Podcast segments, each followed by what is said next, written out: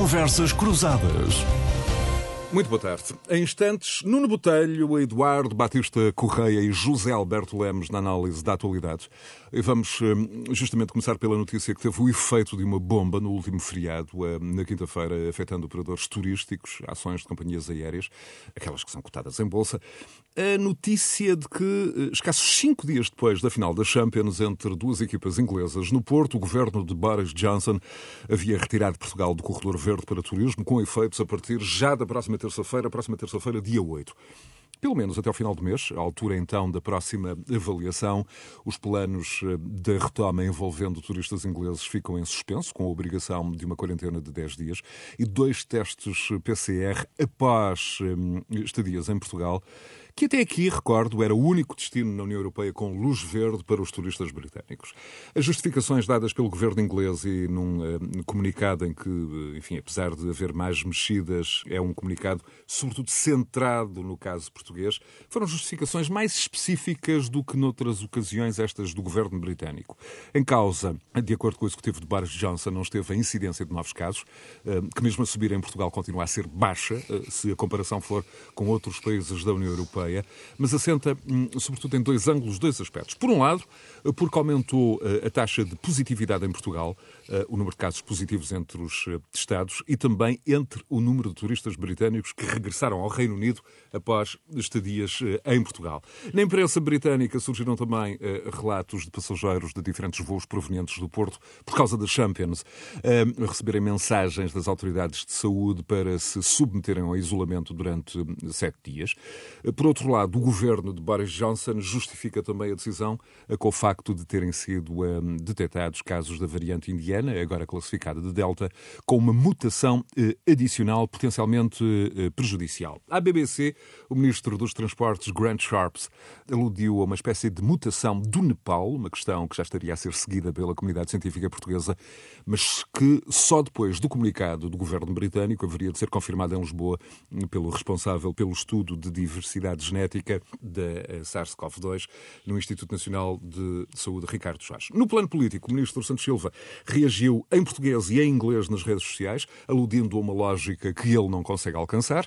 Já a oposição acusa o governo de falhanços em toda a linha, eh, expressão do Iniciativa Liberal, ou na expressão do CDS, o governo abriu as portas aos ingleses para a Champions e, eh, depois de ter falhado no planeamento, agora recebe um par de patins na versão do eh, CDS. Várias questões, então, para analisar a seguir, desde a extrema dependência da economia portuguesa eh, eh, do turismo, e em particular do turismo britânico, até ao racional que terá estado na base da decisão do governo de Boris Johnson e que vai até um, alegações de o que estará em causa, é mesmo o déficit da balança comercial no pós-Brexit, passando pelas novas fases do desconfinamento em Portugal. Nuno Botelho, bem-vindo e desde já invocando aqui até a tua condição de vice-presidente da entidade turismo a Porto e Norte. Nuno, por onde começar? Pela reação de surpresa, eu diria até de quase incredulidade, eh, por exemplo, de alguns operadores eh, do turismo algarvio, hum, que dizem ter havido nas horas imediatas um impacto nas reservas previstas para as semanas eh, seguintes, reservas de turistas britânicos, claro, e também pelo impacto que a decisão pode ter nos planos de recuperação e a reativação da economia. Queres começar por aqui ou por outro, ou por outro ângulo? Sim, boa tarde, boa tarde a todos, boa tarde ao Eduardo boa e tarde, ao, ao Alberto e a ti também. E, ao nosso auditório em particular. Eu, eu, eu por um lado, hum, fiquei uh, surpreendido e por outro lado, não. Isto é, é, é, é parece estranho, mas, mas uh, se por um lado fiquei mas tu. Vais explicar. Vou explicar. Se por um lado fiquei surpreendido, foi porque de facto nunca pensei que o governo português, e nomeadamente o Ministro dos Negócios Estrangeiros, não acautelasse uh, os, os níveis, digamos assim, da parte dos ingleses para uh, não nos sancionar desta maneira poucos dias após a final da Liga dos Campeões. Ou seja, eu não consigo entender como é que o governo português uh, não aceitou, uh, e aceitou, a meu ver, bem a Liga dos Campeões em Portugal, nomeadamente no Porto, mas podia ser em Faro ou em Bragança, não interessa, e, e não impôs ou não negociou, mesmo que informalmente, algumas condições, nomeadamente a manutenção do corredor e da linha verde, digamos assim, uh, para os, os, os, turistas ingleses que quisessem vir a Portugal. E só alterável uh, mediante condições muito específicas e muito severas, coisa que não se verifica. E, portanto, subjugou-se e deixou-se ficar à mercê de uma decisão do, do, governo inglês, decisão essa que é perfeitamente legítima e que não me surpreende, por outro lado, porque os, os ingleses também já provaram que em matéria de solidariedade não são propriamente um povo muito, muito dado a essas coisas. E, portanto, desse ponto de vista, eu fiquei hum, aqui com uma dualidade de sentimentos uh, que me leva a dizer que, em primeiro lugar, eu acho que a grande censura que nós temos que fazer neste momento é ao governo português pela forma uh, atabalhoada como geriu a própria uh, final da Liga dos Campeões, mas fundamentalmente como não geriu também a questão do day after eh, ou das semanas seguintes. E desse ponto de vista, eh, eu, eu, eu por exemplo, eh, como português, fiquei um bocadinho estarrecido de ter percebido, pelo comunicado do ministro inglês, que há uma variante nepalesa a circular por Portugal, coisa que até o dia 2 nenhum de nós portugueses tinha tido conhecimento. Isto dá nota, de facto, de uma certa dificuldade que já tem sido falada aqui no programa, uma certa dificuldade do governo português em comunicar e de dizer a verdade e de dizer de facto aquilo que deve ser, deve ser dito. Um, eu, eu, eu, eu, diria que para o país isto é muito complicado, é grave, porque, como tu disseste, Sebastião, bem, o, o, país tem uma dependência grande do turismo, o turismo tem o condão de uh, fazer arrancar a economia e de induzir imediatamente uma série de setores uma vez, uma vez que arranque o turismo, nós temos a capacidade desses setores também eles se alavancarem rapidamente e começarem a carburar rapidamente.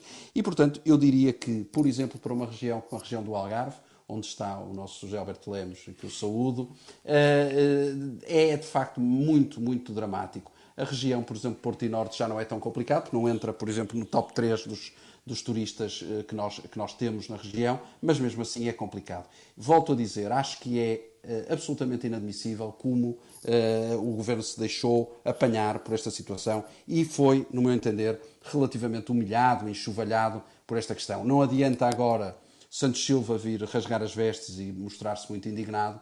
Uh, acho que deveria ter feito o trabalho de casa, coisa que não fez, e de facto não se compreende.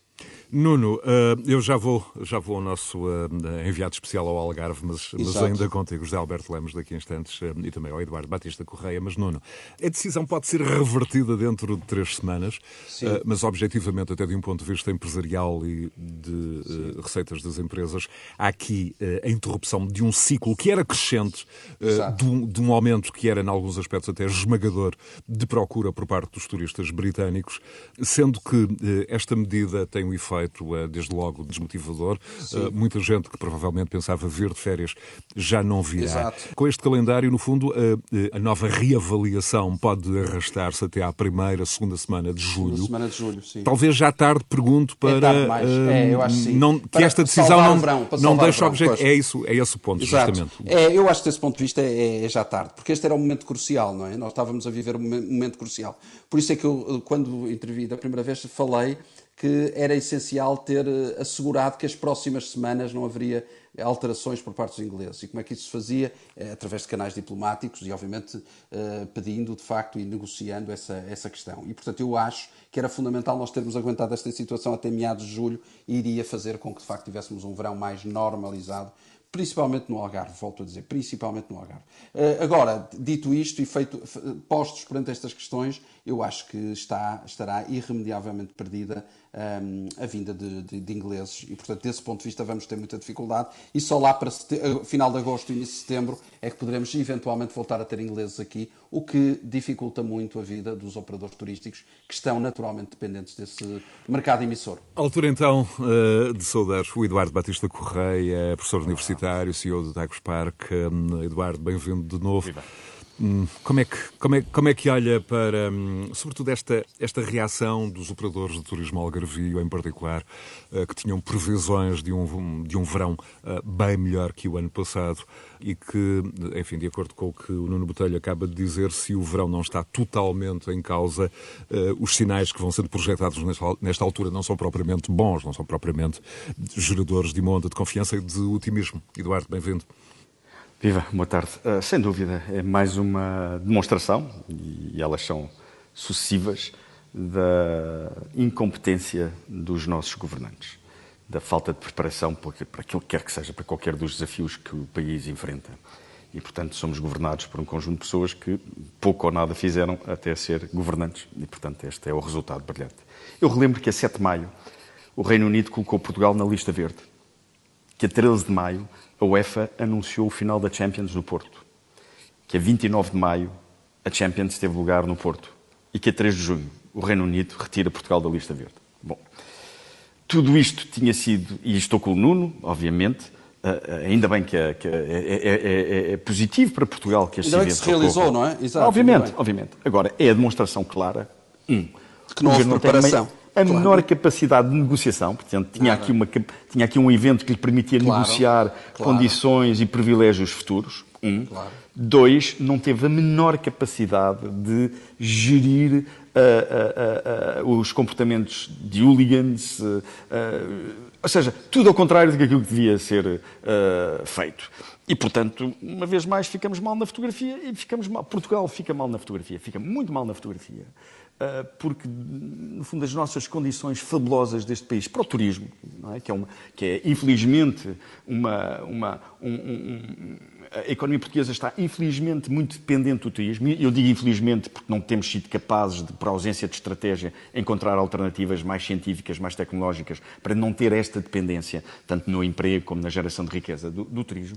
Mas, de facto, estamos entregues a um conjunto de amadores que tomam decisões sem saber exatamente o que é que estão fazendo, não fazem mais pequena ideia do que é que estão fazendo, os resultados são invariavelmente péssimos. E, portanto, ouça, não, é, não foi novidade mas o sentimento de aborrecimento, de tristeza, de, de, até de alguma revolta com esta, com esta forma amadora, brincalhona de lidar e de com temas desmotivação, se me permite, desmotivação, é, isto desmotiva os é, desmotiva o país, desmotiva Tudo. os operadores. É impressionante. Eu conheço alguns, alguns hoteleiros, alguns donos de redes hoteleiras no, no Algarve, que estamos já todos com, com marcações de... E o mercado inglês é, evidentemente, para o Algarve um mercado muitíssimo importante e que, de repente, viram mais uma vez, à conta de uma brincadeira, de uma distração, de, uma, de, um, de um amadorismo, mais uma vez as suas vidas a andarem para trás, usando aqui esta expressão portuguesa. E, portanto, epá, é terrível. É uma chatice. É, de facto, uma chatice.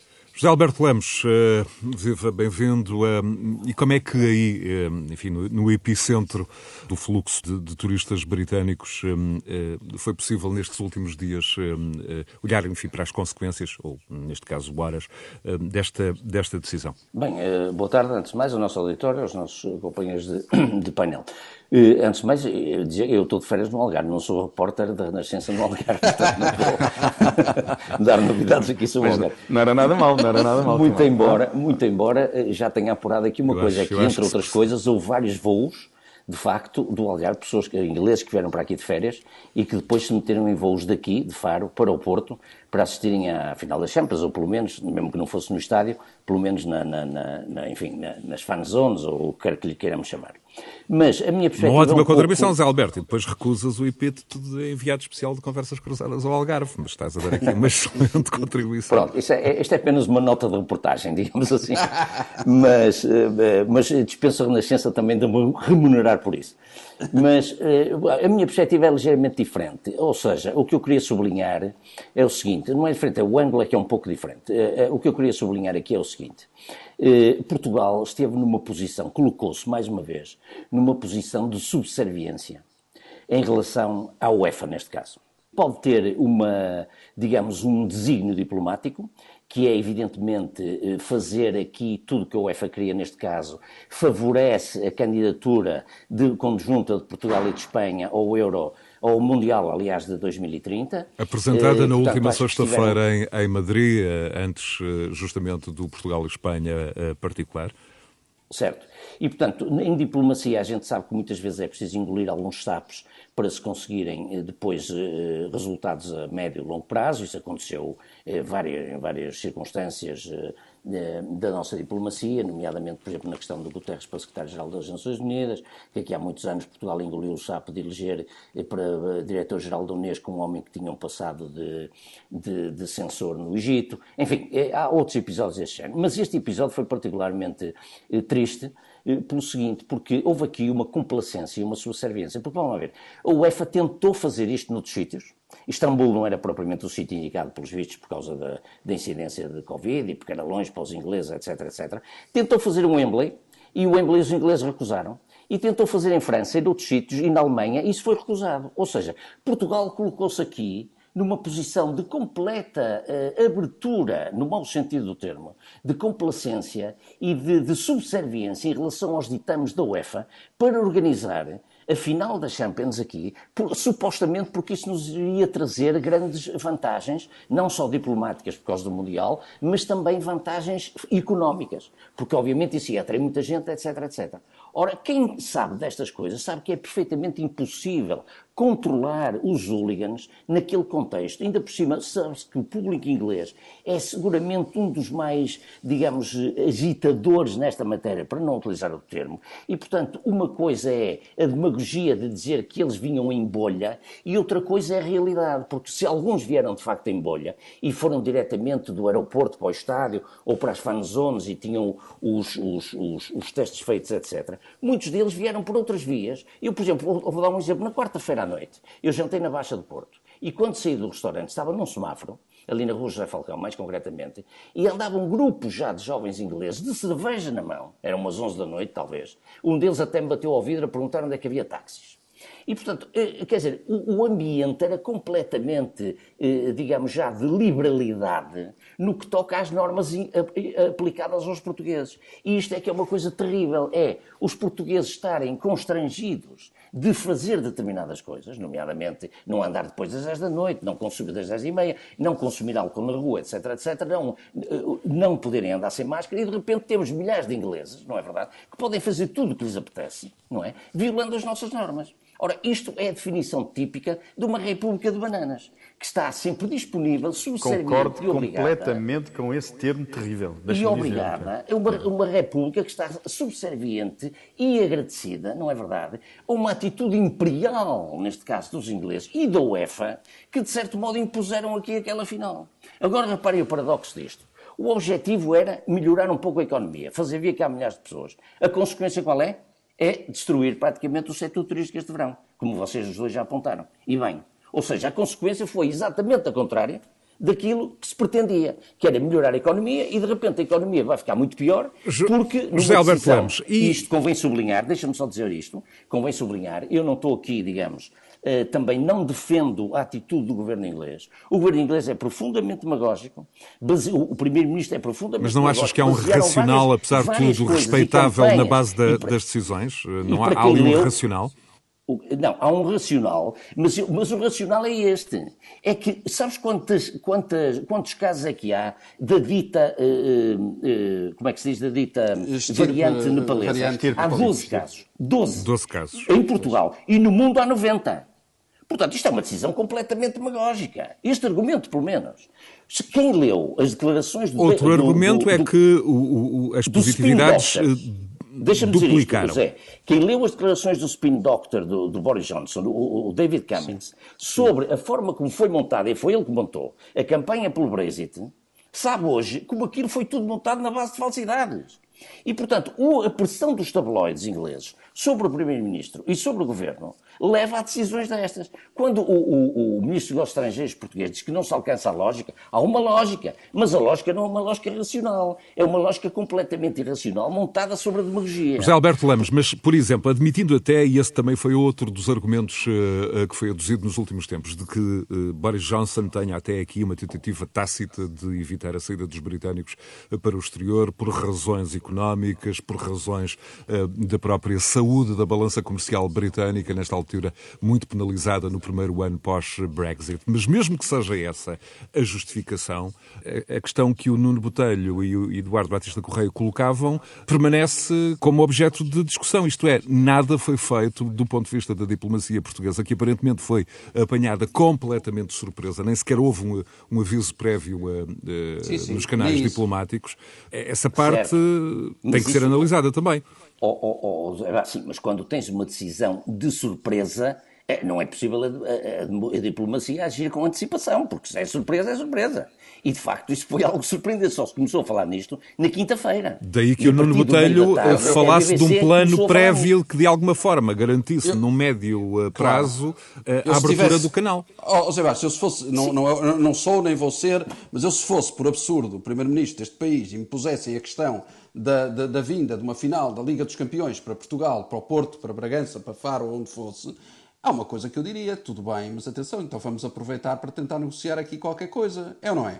Isto não é assim. Sim, depois, de sabermos, mas isso, depois de sabermos é que isso tinha sido recusado. Fazer com o governo inglês, isso era uma negociação com a UEFA, e como eu já disse, sim, mas a UEFA tem nós sabemos, o Mundial de 30, 2030. Sim, sim, mas nós sabemos que, no limite vai até ser decidido pela FIFA, eh, sim, muito embora a UEFA tenha aí eh, votos. Sim, e nós sabemos, mas nós sabemos que a UEFA também tem influência sobre, neste caso, o, o Reino Unido, não é? Portanto, também será, seria sempre fácil. Já agora, José, José Alberto Lemos, eh, Eduardo Batista Correia, Nuno Botelho, e eh, o facto de alguns dos principais erros políticos cometidos na gestão da pandemia em Portugal estarem relacionados com o, o futebol, desde os festejos do Sporting, à final da Champions, ao prémio para a comunidade científica, a primeira na, eh, em 2020. Como é que isto se explica? Há aqui um um, um misto de, hum, de subserviência ou de fascínio com a popularidade do futebol. De resto, temos agora também a questão uh, da Copa América no Brasil a dominar completamente as, uh, o noticiário do lado de baixo do Equador.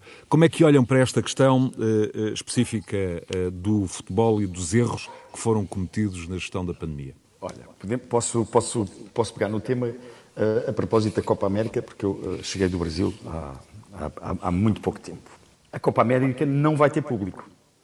Portanto, isso é uma grande diferença relativamente àquilo que tem acontecido em Portugal, nomeadamente aos dois grandes eventos, o do Porto e o de Lisboa, com, com, com o Sporting. Uh, e, a, polémica que existe sobre a Copa América diz respeito essencialmente a uma polémica económica à volta dos canais televisivos. Há no Brasil um conflito aberto entre o Presidente e a Globo e a Globo não é a, a, a parceira da Copa América. E, portanto, levanta-se todo um conjunto de críticas ao facto da Copa América uh, ter lugar no Brasil. São 12 equipas e as respectivas equipas técnicas. Portanto, estamos a falar de um número bastante reduzido de pessoas. Uh, o que aconteceu em Portugal não é isso. É uma coisa bastante mais primitiva. Aliás, até parece ao contrário. Parece que a Copa América é pensamento europeu, ou seja, sem público. O que acontece em Portugal parece um bocadinho sul-americano, quer dizer, não é? Porque, quer dizer, um conjunto de milhares de pessoas na rua a embebedarem-se com violência, aquilo que aconteceu no Porto. Há um conjunto de atos de violência, de puro hooliganismo. O que aconteceu em Lisboa também teve violência. E, portanto, quer dizer, das duas uma, mas, ou nós assumimos que não temos que... Desculpa, desculpa Eduardo. Deixa-me só terminar. as duas situações, sim, sim. Mas, diga, sim, mas, quer dizer, mas no final do dia, a incapacidade das forças de segurança, do orçamento de Estado, da incapacidade que o Estado tem, sim. vamos lá, no Isso final do dia, a incapacidade que o Estado tem de, de gerir os fundos públicos de forma a garantir segurança. E claro. quando, no fundo, o nosso companheiro diz que havia gente nas ruas do Porto a bater já nos automóveis, nas janelas do automóvel, a embriagarem-se, significa que as três dias antes do jogo, três, três dias, dias, antes do jogo. significa que as forças de segurança não têm a capacidade, por falta de meios, por falta de meios técnicos, por falta de meios humanos, por falta de orçamento, de assegurar, no fundo, uma segurança e um controlo que evite e que penalize fortemente a ocorrência deste tipo de situações. E, portanto, no final, é o Estado português a falhar. Dizer, voltamos ao mesmo. Mas, a razão é sempre a mesma. Sim, mas, parece, sim, mas, parece ridículo. Mas, mas, falha, mas falha porque, por exemplo, na administração interna nós uh, sabemos que, que, que que não temos ministro, não é? Praticamente, ou temos um ministro que, que Epá, onde toca, onde toca, um, onde toca, um, um destrói, não é? Exatamente, quer dizer, portanto não há autoridade não há autoridade. E desse ponto de vista, eu posso até afirmar, até pela experiência que tive aqui no Porto, eu devo dizer que, apesar disso tudo, acho que as forças de segurança estiveram lindamente. Ou seja, não, apesar de não ter, porque não tem dos poucos meios que têm, dos poucos meios que têm, quer não dizer, tem não é ministro, eles, eles, estão a atuar sem ministro, quer dizer, estamos a falar de um ministro que está completamente diminuído na sua capacidade. Só o primeiro-ministro é que ainda não viu isso, ou se já viu, não, não, não tira consequências. Infelizmente o governo e, portanto, todo é assim. É, e, e, e há outra dúvida, temos o Pedro Nunes, temos uma Mariana, ou seja, só, é, só, é, só, é só crianças amadoras. a tomar eu, conta eu, do país. E eu, diria, há aqui uma diferença entre os, os festejos do Sporting, que são muito legítimos, e, e, e eu, eu, não sendo Sportingista, não posso uh, deixar de dar os parabéns ao Sporting, e acho que, que foi um justo vencedor, nem tenho dúvida nenhuma sobre isso. Mas uh, uh, os festejos do Sporting e uh, a Liga dos Campeões são coisas diferentes, ou seja, o, a Liga dos Campeões trouxe valor à, à, cidade e à, e à, região, ou seja, aquelas pessoas que vieram deixaram valor, consumiram. os festejos do Sporting não, as pessoas saíram à rua para comemorar e, e foram para casa, porque desde logo não gastaram dinheiro porque estava tudo fechado. Portanto, não há aqui, o que houve foi o ajuntamento, puro e duro, mais nada. Portanto, não houve aqui, desse ponto de vista, Sem são dúvida. manifestações diferentes. Um, e, portanto, mas as duas mostram, as duas mostram a falta de autoridade do Estado Central, neste caso, a falta de autoridade do Ministério da Administração Interna, a falta de capacidade para prever dúvida, as situações. E, portanto, isso sim, enquanto falamos, enquanto falamos acabei de receber a notícia que a Singapura acabou de anular uh, o Grande Prémio de Fórmula 1 de 2021. Acabou de anular, precisamente devido Bom, ao, e... ao tema de Covid. E, e, e, no Japão, eu ouvi ontem ou anteontem, no Japão 80% das pessoas estão contra a realização dos Jogos Olímpicos. Bom, apesar de só ter público local. Uma Mas questão de grande tensão, questão, tensão Há uma questão social. levantada pelo que diz o, o José Bastos, que é mais, mais lata do que isto, que, na minha opinião, que é o seguinte. Eh, há uma, digamos, o, o, futebol vive quase num Estado dentro do Estado. Exatamente. E o Estado é tem medo do futebol. É verdade. Tem medo dos dirigentes esportivos. Por mais razões. E, quanto, e quanto mais porque acham que são mobilizadores de muitas massas e logo de muitos votos. E, portanto, o Estado receia confrontar o futebol e Sim. conduzir o futebol ao cumprimento das leis. A verdade é que o futebol vive num sistema legal à margem do sistema legal português. E isso é visível permanentemente, não só pela impunidade dos dirigentes, pela fuga aos impostos, por tudo isso que a gente sabe, pelos negócios por baixo da mesa e tal, mas também porque o futebol se arroga o direito de tomar, de fazer determinadas coisas e tomar determinadas atitudes que o vulgar cidadão não pode tomar. Portanto, o poder do futebol em Portugal é um poder fático, majestático, que intimida o Estado. E aí é que falha também a autoridade do Estado. Quanto mais fraco é o Estado, mas, Alberto, mais, no, mais deixa ultrapassar Deixa-me contrapor aqui um é? argumento, mas no é caso da gestão da pandemia, esse poder do futebol não terá até alguma razão de queixa entre, entre, não, entre aspas, do poder político? Porque, Pelo menos eh, tem, tem-se queixado um particularmente. As manifestações desportivas, na sequência, de, de, de, na sequência ou, ou, antes de acontecimentos esportivos, quase todas deram eh, confusão. E, e, e, e puseram, o, o, o, digamos, o país em pior situação. Em contrapartida, algumas iniciativas supostamente de massas, no âmbito político, como foi, por exemplo, o 1 de Maio, ou o desfile de 25 de Abril, ou até o próprio, alguns congressos partidários, cumpriram as normas e não tiveram consequências na saúde, na, na, na saúde pública, nem na, no aumento de casos. E mais, algumas manifestações religiosas. Por exemplo, isto vem a talho de foice porque estamos aqui na Renascença. Por exemplo, o 13 de Maio em Fátima e outras manifestações religiosas em Fátima ou noutros sítios, promovidas pela Igreja, também não tiveram consequências desse tipo. Foram, as normas foram cumpridas, as pessoas mantiveram distância, mantiveram toda, tudo aquilo que era, que era aconselhável manter. Nas manifestações esportivas, porque obviamente estão em causa eh, emoções mais exaltadas, mais exaltantes, etc. Portanto, as coisas acabam por descambar. E, voltando àquilo que eu estava a dizer há pouco, na primeira intervenção, para mostrar ainda mais esta discrepância, digamos assim, entre a subserviência que o Estado português mostrou relativamente à UEFA e aos poderes internacionais, neste caso, e vejam que a final da taça, que foi meia dúzia de dias, uma semana, se não estou em erro, antes, antes. da final da Champions, não, não teve público. Não é? Mas, eu, eu, eu, eu mas, mas agora deixa-me introduzir, Nuno Botelho. Nuno, Nuno deixa, deixa-me então introduzir justamente uh, a partir deste exemplo do Zé Alberto deixa... Lemos da final da taça. Nós tivemos, uh, na última sexta-feira, o Presidente da República Portuguesa e o Primeiro-Ministro juntos a assistir no estádio Sim. Vanda Metropolitano de Madrid a um jogo Espanha-Portugal de preparação para o Euro com mais de 20 mil espectadores. Há dias tivemos o Ministro da Educação na Champions no Dragão com 17 mil espectadores. Mas como refere o Zé Alberto Lemos, um, poucos dias antes eh, não tivemos espectadores Exato. portugueses em Coimbra. É como, é, que, como é que estamos de gestão seja, de comunicação e de gestos mal, públicos neste mal, processo? Mas deixa-me só dizer-te, é exatamente isso que eu acho que é o ponto. Eu acho que os portugueses não estão revoltados de ter havido público no Estádio do Dragão na, na, final da Liga dos Campeões. Eu acho que os portugueses estão revoltados por uma semana antes, na final da taça, não terem podido eles próprios também ter estado. Ou alguns deles também ter estado. Portanto, eu acho que essa é que é a grande incongruência, a grande incoerência deste governo que tem, é, é, eu diria que é, é, fraco com os fortes e forte com os fracos. Quer dizer, claro, de facto é, é, muito, é uma dualidade aqui de, de, de, de, critérios que não se compreende. E é isso que também tem revoltado e tem levado a que muitos dirigentes desportivos também se tenham manifestado muito contra este estado de coisas e, e a meu ver, com alguma razão. Pinta Costa, nomeadamente. Eu acho que Sim, tem estado bem. Pinta, o Pinta Costa tem razão quando aponta razão. a incoerência, a incoerência incongruência das duas atitudes. É? Exatamente. É? Mas, obviamente, mas não se pode eximir aquilo que são os poderes fáticos do futebol, que de facto são habituados. Oh, oh, Alberto Lemos, mas em relação a essa, a essa habitual ou essa eventual diferença da classe política em relação a dirigentes eh, de clubes, um, eh, aparentemente o eleitorado não enfim, não, não, não reage diretamente. Não. Temos o caso Nós histórico, vimos. é um case study do Porto, com uh, a eleição de Rui Rio num período de profunda hostilidade em relação à grande bandeira desportiva da região, que era o Futebol Clube do Porto. E, e há outros exemplos, de resto.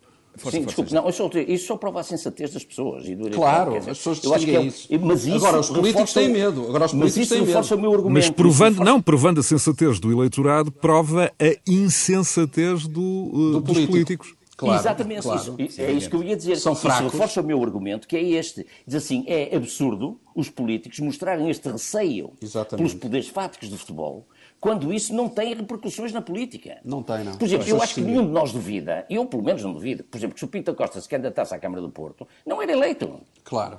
É a minha convicção é... profunda. Não é? Mas... As pessoas não gostam de misturar as coisas, não misturam as coisas. E acho muito bem.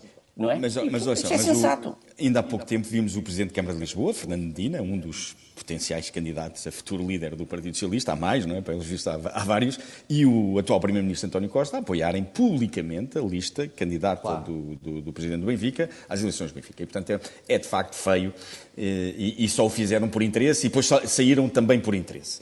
Uh, agora, atenção. Foram, foram desconvidados, foram desconvidados, foram desconvidados. Que é uma coisa, coisa uh, até humilhante desse ponto é, de vista. Sem dúvida, mas, mas isso revela muito desta nossa sociedade. Mas atenção, eu por acaso tenho uma visão um bocadinho diferente sobre o futebol. Eu diria que o futebol em Portugal, a forma como é gerido, um, e, e, e, como qualquer outra indústria de sucesso tem os seus podres, e tem, nomeadamente num país que, pá, que gera mal e que é pouco transparente, e num negócio que também é pouco transparente. A indústria e a economia do futebol portuguesa são de excelência a nível mundial. Quer dizer, se, se a nossa economia se comportasse, se a nossa economia em geral se comportasse, se os nossos políticos se comportassem a nível europeu e mundial com a mesma classe que os nossos dirigentes esportivos, com todas as críticas que lhes apontamos, claro. atenção, claro. Portugal estaria na linha da frente, na linha da frente do top europeu.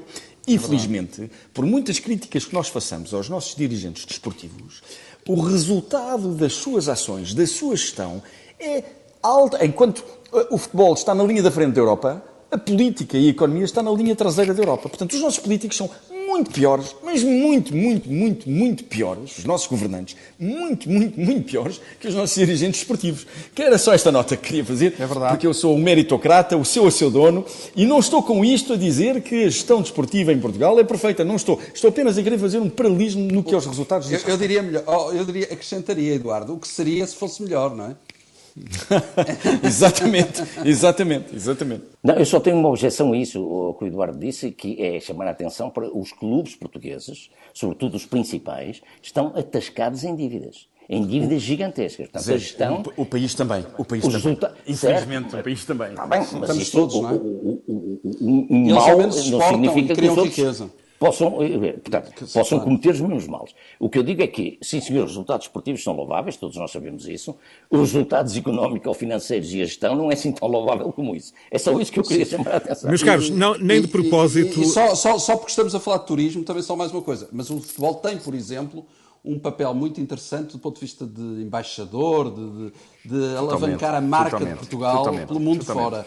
E, e é um valor muito, muito, muito, muito significativo. Nuno Botelho, já é agora para fecharmos, justamente é. para fecharmos o círculo aqui relativamente ao turismo, um, e como é que se suaviza esta questão colocada pelo, uh, pelo governo uh, britânico? Uh, o, o, economista João Duque dizia da sexta-feira aqui na Renascença que quando uma notícia nos põe dos joelhos é sinal de que temos objetivamente de mudar alguma coisa.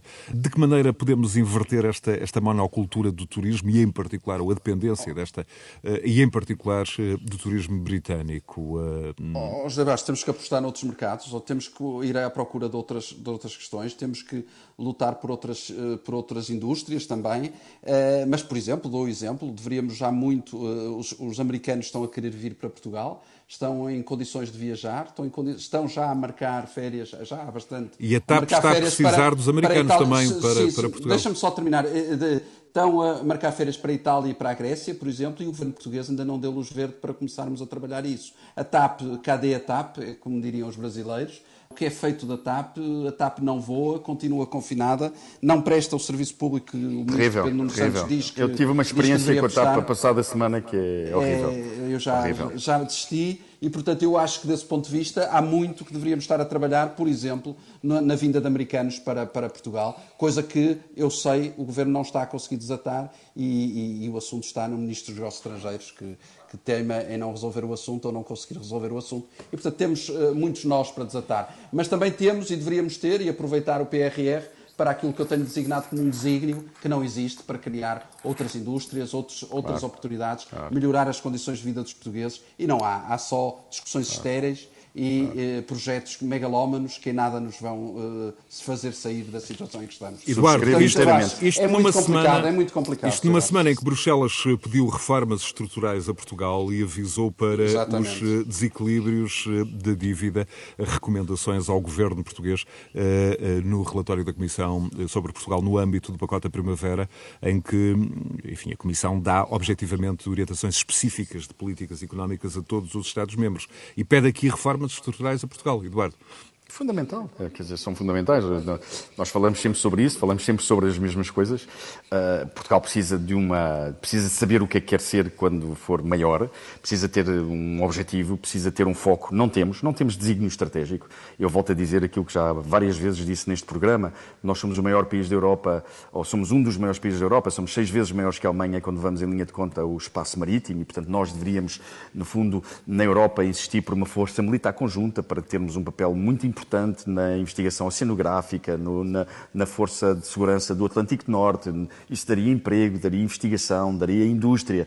E, portanto, nós, quer dizer, nós, nós, nós andamos aqui a gerir, a gerir coisas de forma totalmente amadora, é. casuisticamente, nos eventozinhos, para umas conferências de imprensa, umas entrevistas. Ainda agora havia a ridícula da entrevista da nossa ministra Vieira da Silva, para que, quer dizer, saiu da universidade direta, para, e nem na universidade se fazia fazia científico direto para o governo, quer dizer, e, já, e já se põe em bicos de pés dizendo que poderá ser a futura líder do, do, do Partido Socialista. E, portanto, estamos entregues, de facto, a uma, um amadorismo, a uma total falta de noção do que, é que, do que é que é governar o país. E, portanto, depois nós vemos as instituições, vemos o excesso de burocracia, vemos o, o excesso de fiscalidade, vemos a fiscalidade mal aplicada, vemos uma educação onde hoje, ouça, quando, quando, eu, quando, eu era, quando eu era aluno de liceu, as escolas públicas eram muito melhores que as escolas privadas. Quer dizer, aliás, era uma claro, vergonha entrar claro. na universidade vindo de uma escola privada, que era quem andava à procura de nota. Quer dizer, tudo isso, e estamos a falar hoje há meia dúzia, há meia dúzia, há duas, três, três décadas atrás.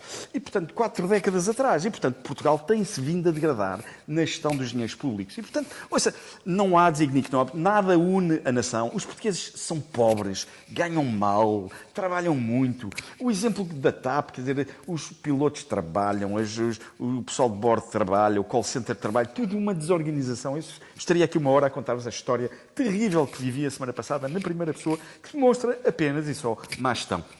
E, portanto, o problema português é, de facto, está na gestão, está, está na gestão pública, está na gestão das grandes empresas, está nesta injustiça social que se mantém.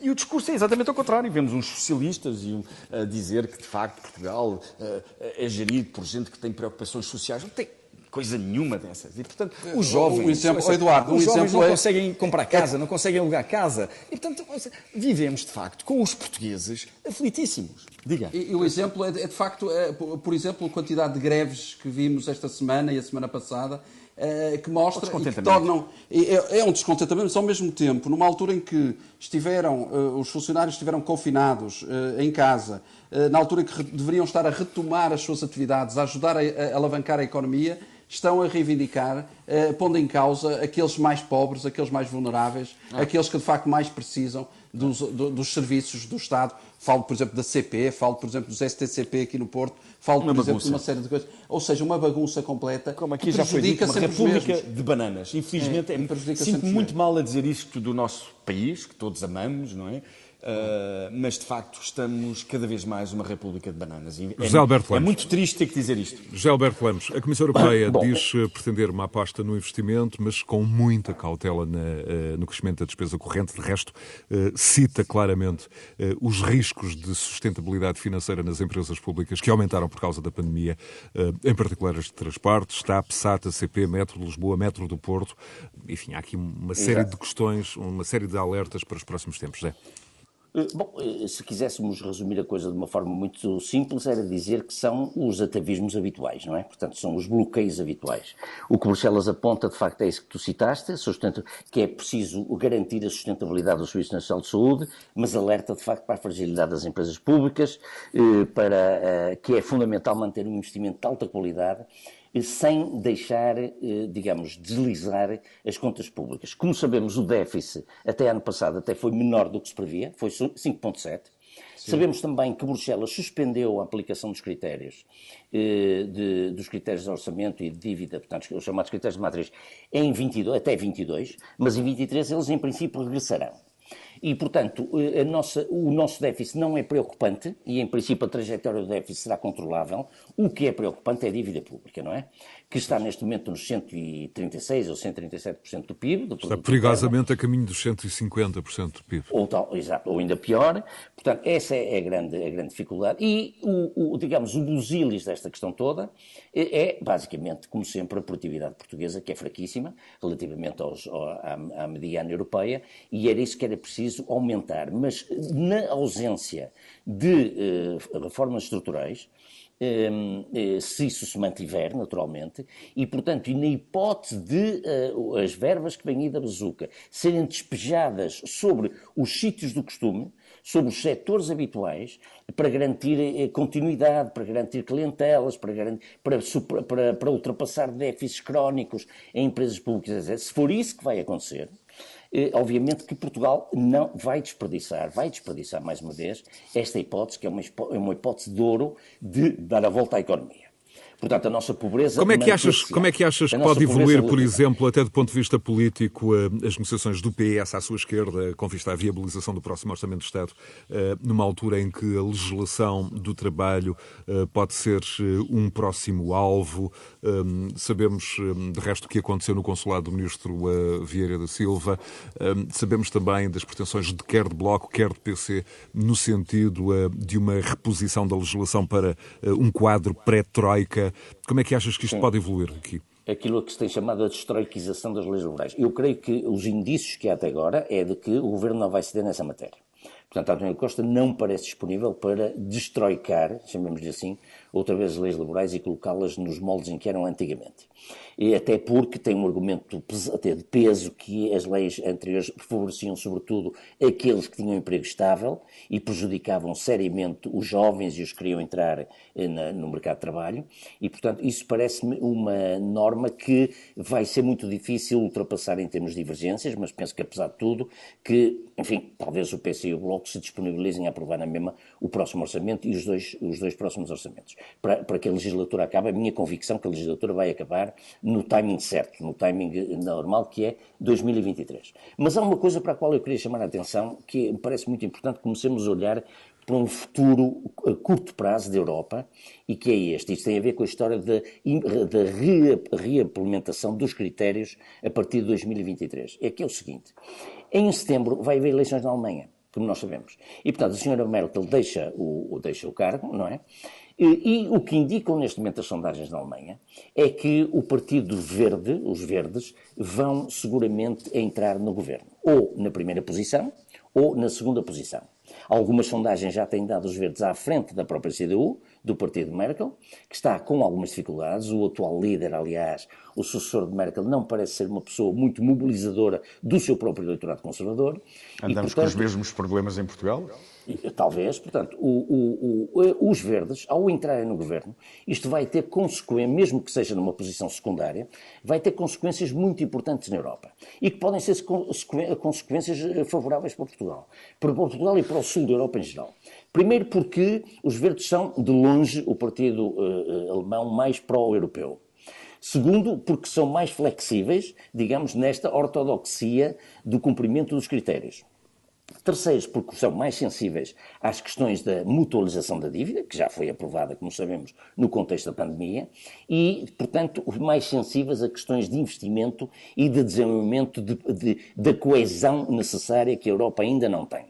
Se conjugarmos isto, a entrada dos verdes no governo, com a reeleição de Macron, que apesar de tudo acaba por ser, enfim, eh, previsível, no início de 2023, em maio, e, sobretudo, com a consolidação de Mário Draghi na Itália, isso pode significar que a Europa vai poder eventualmente viver a curto prazo um novo impulso, o projeto europeu. E, portanto, pode haver aqui um novo impulso, uma maior, digamos, coesão, uma maior coerência de políticas internas, mas também de políticas externas. Por exemplo, os verdes são bastante mais duros na política para o leste em relação à Rússia.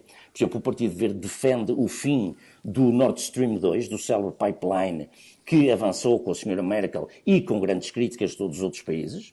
E, portanto, tudo isso pode mudar E em um síntese, do teu ponto de vista, isso seria favorável uh, à situação portuguesa?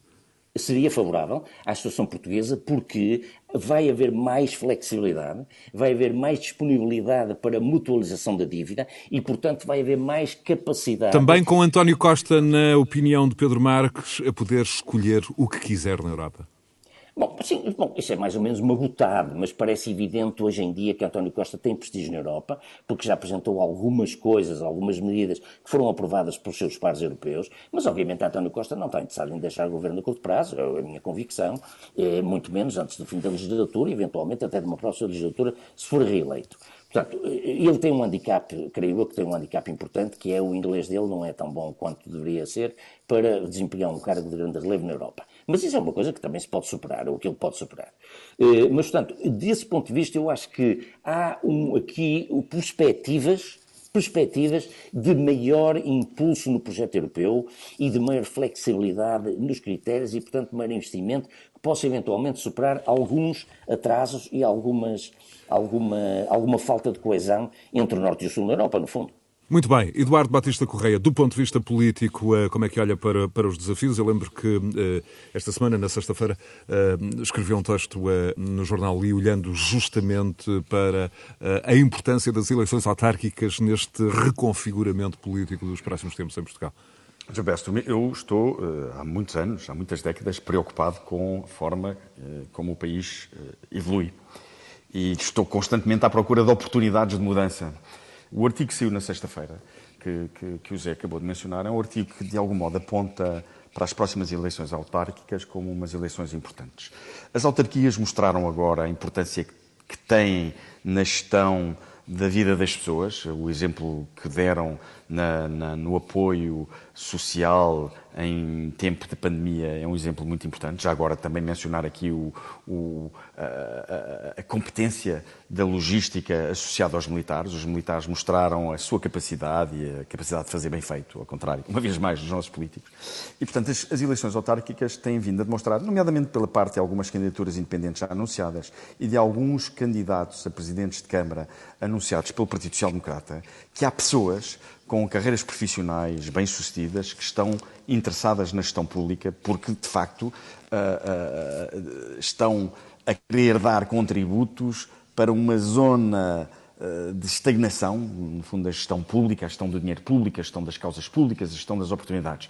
E, portanto, há sinais de um conjunto de nomes, e são sinais positivos, de um conjunto de nomes com, com, com trajeto, com currículo, com profissão, com, com provas dadas na sociedade, de, de novos candidatos a câmaras municipais. E esse é um sinal positivo é um sinal positivo. E, portanto, temos, nós que estamos sempre a criticar a política portuguesa, aqui eu vejo um sinal positivo. Nos nomes que têm vindo a ser avançados e seria bom que, que, que, os eleitores, que nós eleitores, dessemos, independentemente das forças políticas, eu penso que neste momento o menos importante em Portugal são as forças políticas, mas sim as pessoas que apresentam soluções.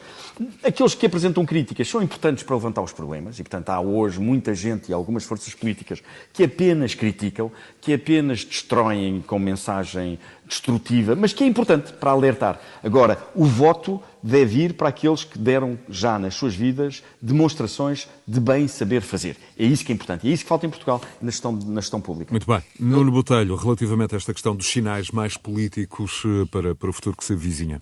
Eu, eu, diria que, de facto, as eleições autárquicas são cruciais em Portugal uh, e subscrevo em, em, absoluto também a análise que o, que o José Alberto Lemos uh, fez relativamente à Europa e é com muita esperança que vejo esses sinais e, portanto, espero que, de facto, se concretizem.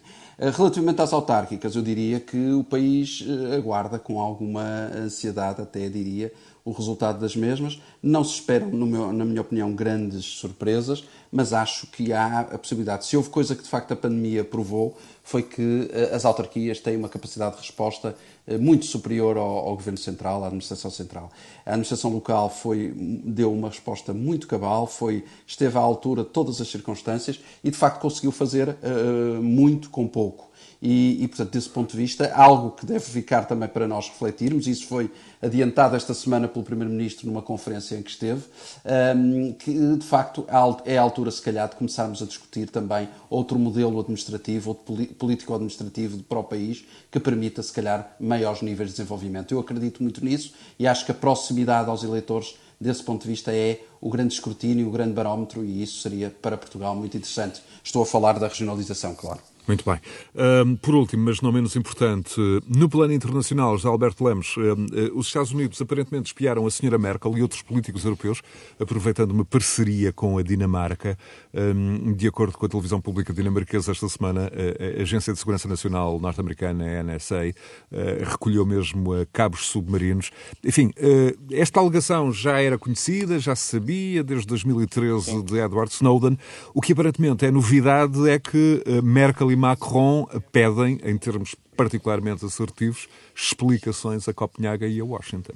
Como é que está a vida Exatamente. entre aliados e amigos?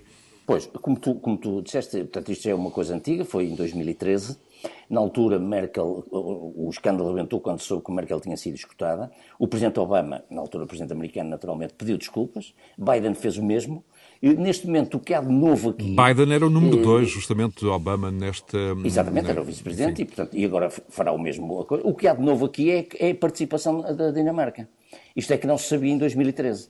Em 2013, aquilo que soube é de facto que a NSA eh, escutou alguns líderes europeus, nomeadamente a senhora Merkel, e agora sabe-se que a Dinamarca participou nisso do corpo inteiro, pelos vistos, não só tecnologicamente, mas também a cooperação entre os serviços secretos. É evidente que os serviços secretos ocidentais cooperam entre si, agora o que não é suposto é escutarem os seus os seus eh, parceiros, os seus co-parceiros, não é? É suposto escutarem um inimigo. Por exemplo, terá, terá, sido feita uma, enfim, uma perseguição uh, do ponto de vista de, uh, de escutas, por exemplo, ao, uh, na altura, Ministro dos Negócios Estrangeiros alemão Frank Walter Steinmeier, de resto, uma personagem também com alguns elementos polémicos à volta, e, e, por exemplo, o antigo líder da oposição, o Pierre Steinbrück. portanto, há aqui elementos que, apesar de tudo, não deixam de colocar uma, enfim, algumas dúvidas uh, sobre este, este relacionamento. Sim, vamos lá ver uma coisa. A espionagem, obviamente, sempre existiu, este tipo de escuta sempre existiu. Hoje, os meios eletrónicos permitem todo tipo de, de, de, atividades. E será ingênuo pensarmos que, evidentemente, os países só escutam aqueles que são inimigos ou adversários os países que podem, os serviços secretos que podem e conseguem fazê-lo, escutam também os seus aliados, porque há negociações em curso ao nível de, de negociar, ao nível de, de, económico, ao nível político, ao nível social, etc., que se tu souberes qual é a estratégia do teu adversário, tens sempre um trunfo eh, sobre ele. Eu, só queria citar aqui duas coisas eh, que, mostram como isto já generalizado. Por exemplo, e como hoje em dia eh, face à sofisticação eh, tecnológica, os, os, líderes, todos eles tomam as, as devidas precauções.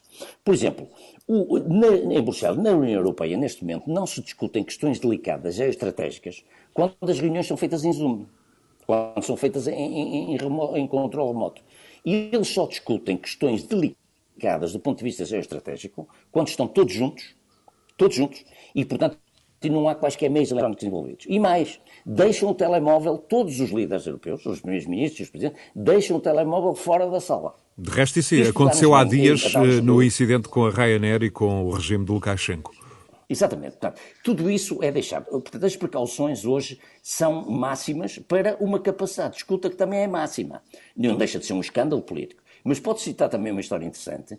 Joe Biden eh, fala, uh, descreve uma situação, a primeira vez que ele esteve com Vladimir Putin, quando era vice-presidente, quando ele esteve com Putin em Moscou, a primeira vez que se encontraram. Depois da conversa, ou a certa altura da conversa, Putin queixou-se do apoio americano aos ucranianos, à Ucrânia. E Biden disse-lhe assim: Olha, nós o que dizemos aos ucranianos não é para provocarem a Rússia, é para terem sensatez, pragmatismo, etc, etc. E Putin, sabe o que é que respondeu? Disse assim: Nós sabemos o que é que vocês dizem aos ucranianos. Portanto, não teve sequer pudor em conversar, que obviamente discutavam as conversas entre os americanos e os ucranianos. Muito bem. E, portanto, toda a gente escuta Eduardo, toda a gente. Não Eduardo, deixa de ser um Nuno, escândalo, mas é verdade, não é crua. Reflexão final sobre hum, esta questão. Eu calculo que... Foi tudo dito. Foi tudo dito e tudo bem dito. De facto, faz parte da, da história humana. Espiar, eh, tentar saber o que é que o adversário, o que é que o amigo, parceiro económico quer fazer para obter vantagem sobre isso, com essa informação. E, portanto, informação, informação é vantagem e, portanto, o, o, aquilo que foi dito, ou seja, está absolutamente correta, a análise feita está absolutamente correta, subscrevo-a na íntegra. E, portanto, até, até, até sem pudor. Portanto, isto é, business, é o que eu chamaria business as usual. Eu, eu, diria que a única coisa até mais escandalosa é a participação da Dinamarca na, na, na, na espionagem de, de, parceiros da União Europeia. Isso parece-me mal, muito mal. Uh, e, portanto, desse ponto de vista, acho que merece uma censura muito veemente a Dinamarca nesse Não, nesse com certeza. É, não, não, não, ficou bem na fotografia. Não ficou é, bem na fotografia. É pior que os Estados Unidos. Hum. Que os Estados Unidos tentem perceber o que se passa na Europa e que é um parceiro comercial e é um parceiro político ou estratégico interessante e importante. Eu, por um lado, até compreendo, embora não ache normal, uh, mas compreendo que o faça.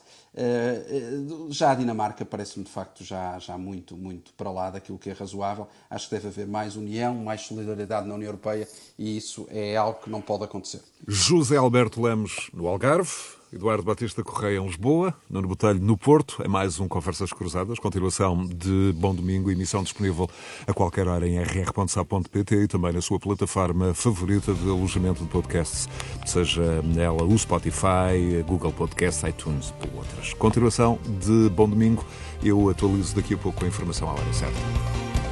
Conversas Cruzadas.